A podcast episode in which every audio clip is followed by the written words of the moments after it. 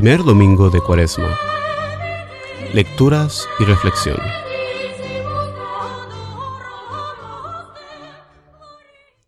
En aquel tiempo dijo Moisés al pueblo, Cuando presentes las primicias de tus cosechas, el sacerdote tomará el cesto de tus manos y lo pondrá ante el altar del Señor tu Dios. Entonces tú dirás estas palabras ante el Señor tu Dios. Mi padre fue un arameo errante que bajó a Egipto y se estableció allí con muy pocas personas, pero luego creció hasta convertirse en una gran nación, potente y numerosa. Los egipcios nos maltrataron, nos oprimieron y nos impusieron una dura esclavitud. Entonces clamamos al Señor, Dios de nuestros padres, y el Señor escuchó nuestra voz, miró nuestra humillación, nuestros trabajos y nuestra angustia. El Señor nos sacó de Egipto con mano poderosa y brazo protector, con un terror muy grande, entre señales y portentos. Nos trajo a este país y nos dio esta tierra, que mana leche y miel. Por eso ahora yo traigo aquí las primicias de la tierra que tú, Señor, me has dado. Una vez que hayas dejado tus primicias ante el Señor, te postrarás ante Él para adorarlo. Palabra de Dios. El salmo de este domingo es el Salmo 90 con la respuesta, Tú eres mi Dios y en ti confío.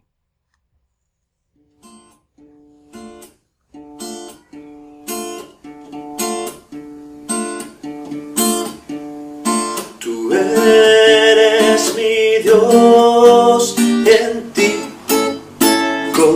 Tú eres mi Dios y en ti confío.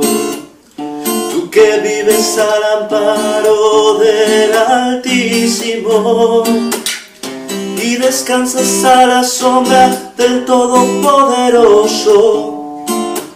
Dile al Señor, tú eres mi refugio fortaleza, tú eres mi Dios y en ti confío.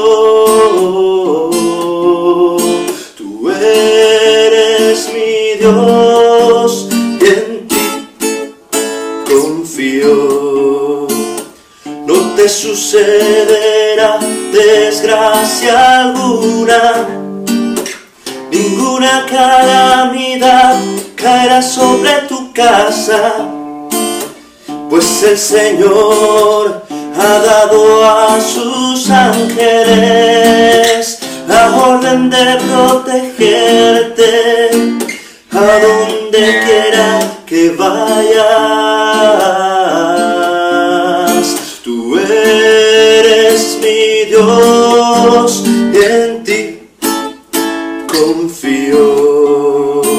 Los ángeles de Dios te llevarán en brazos para que no te tropieces con las piedras. Podrás pisar los escorpiones y las víboras y dominar las fieras. Tú eres mi Dios y en ti confío, puesto que tú me conoces y me amas,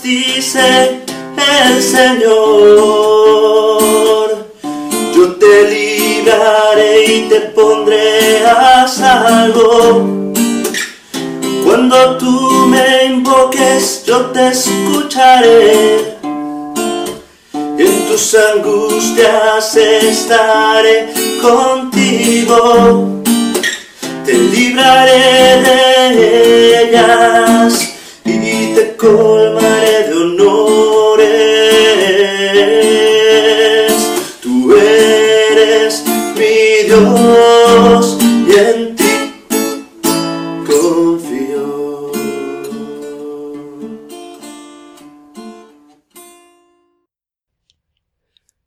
De la carta de San Pablo a los romanos.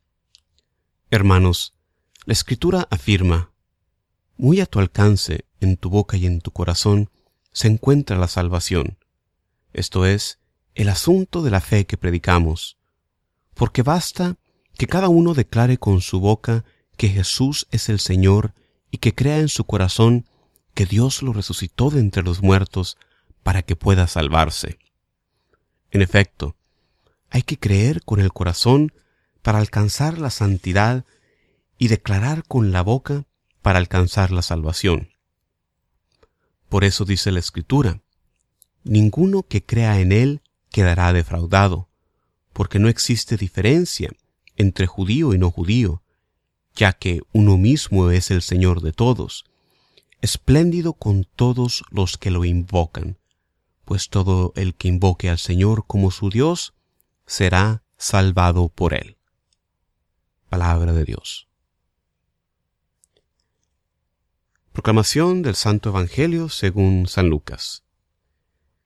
En aquel tiempo Jesús, lleno del Espíritu Santo, regresó del Jordán y conducido por el mismo Espíritu, se internó en el desierto, donde permaneció durante cuarenta días y fue tentado por el demonio. No comió nada en aquellos días, y cuando se completaron sintió hambre. Entonces el diablo le dijo, Si eres el Hijo de Dios, dile a esta piedra que se convierta en pan. Jesús le contestó, Está escrito, no solo de pan vive el hombre. Después lo llevó el diablo a un monte elevado, y en un instante le hizo ver todos los reinos de la tierra, y le dijo, A mí me ha sido entregado todo el poder y la gloria de estos reinos, y yo los doy a quien quiero. Todo esto será tuyo, si te arrodillas y me adoras. Jesús le respondió, Está escrito, adorarás al Señor tu Dios, y a Él solo servirás. Entonces lo llevó a Jerusalén, lo puso en la parte más alta del templo y le dijo, Si eres el Hijo de Dios, arrójate desde aquí, porque está escrito, los ángeles del Señor tienen órdenes de cuidarte y de sostenerte en sus manos, para que tus pies no tropiecen con las piedras. Pero Jesús le respondió, También está escrito, no tentarás al Señor, tu Dios.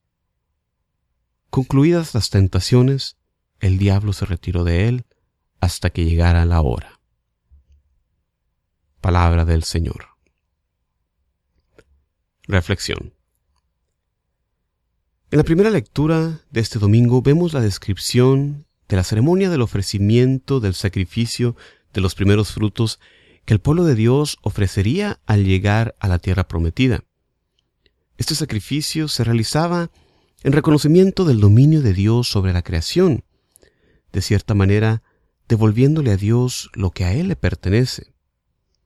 Este reconocimiento de los primeros frutos de la cosecha y los animales y los hijos tiene como propósito el condicionar al pueblo de Dios a poner a su Señor como primero, antes de todo.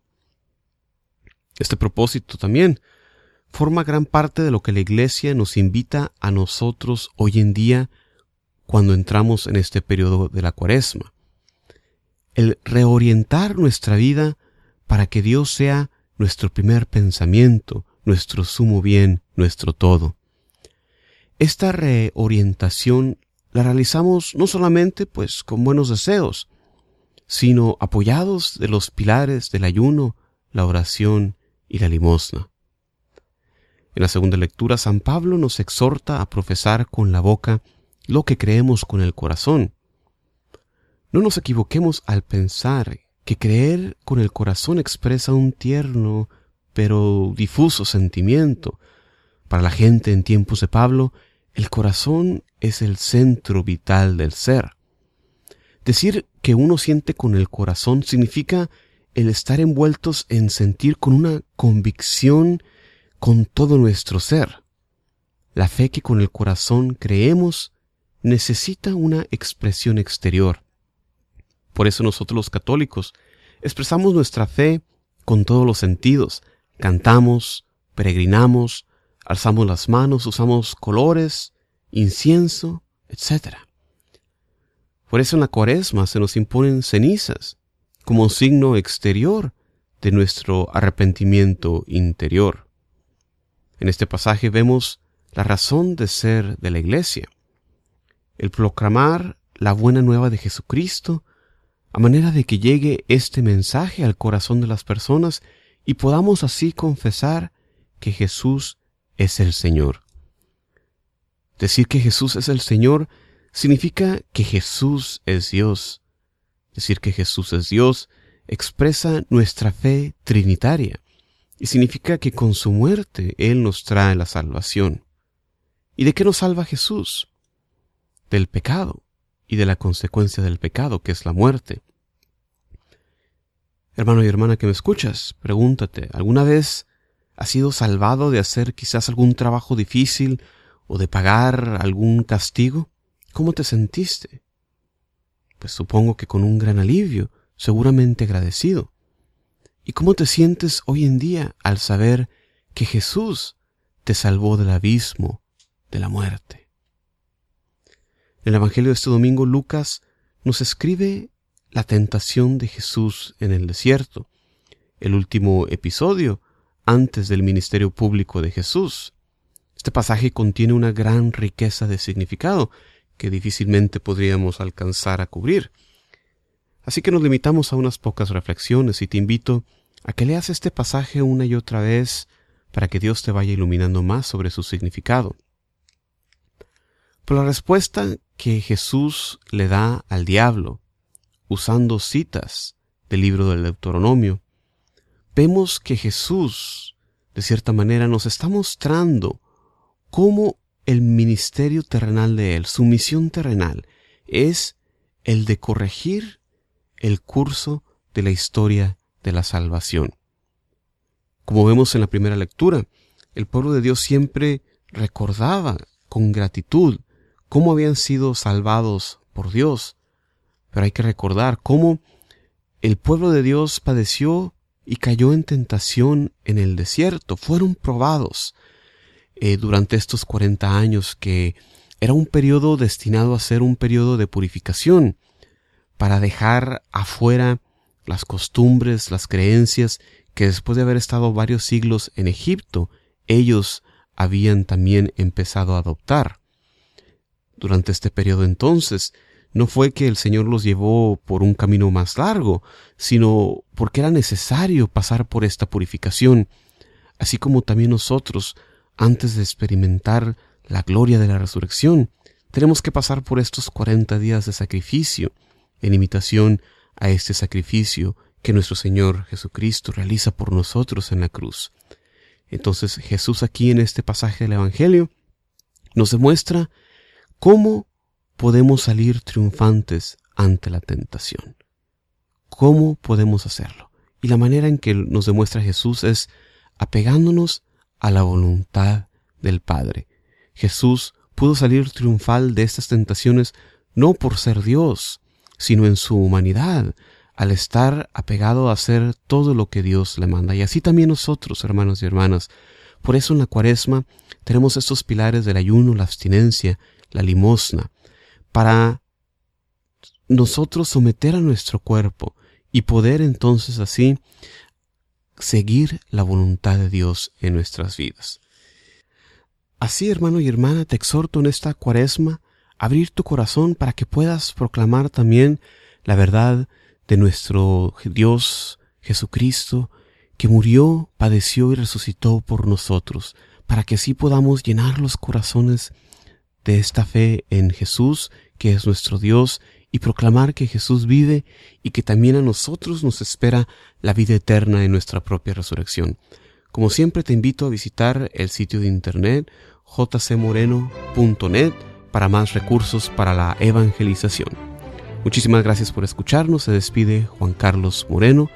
Paz y bien para ustedes en esta cuaresma y siempre.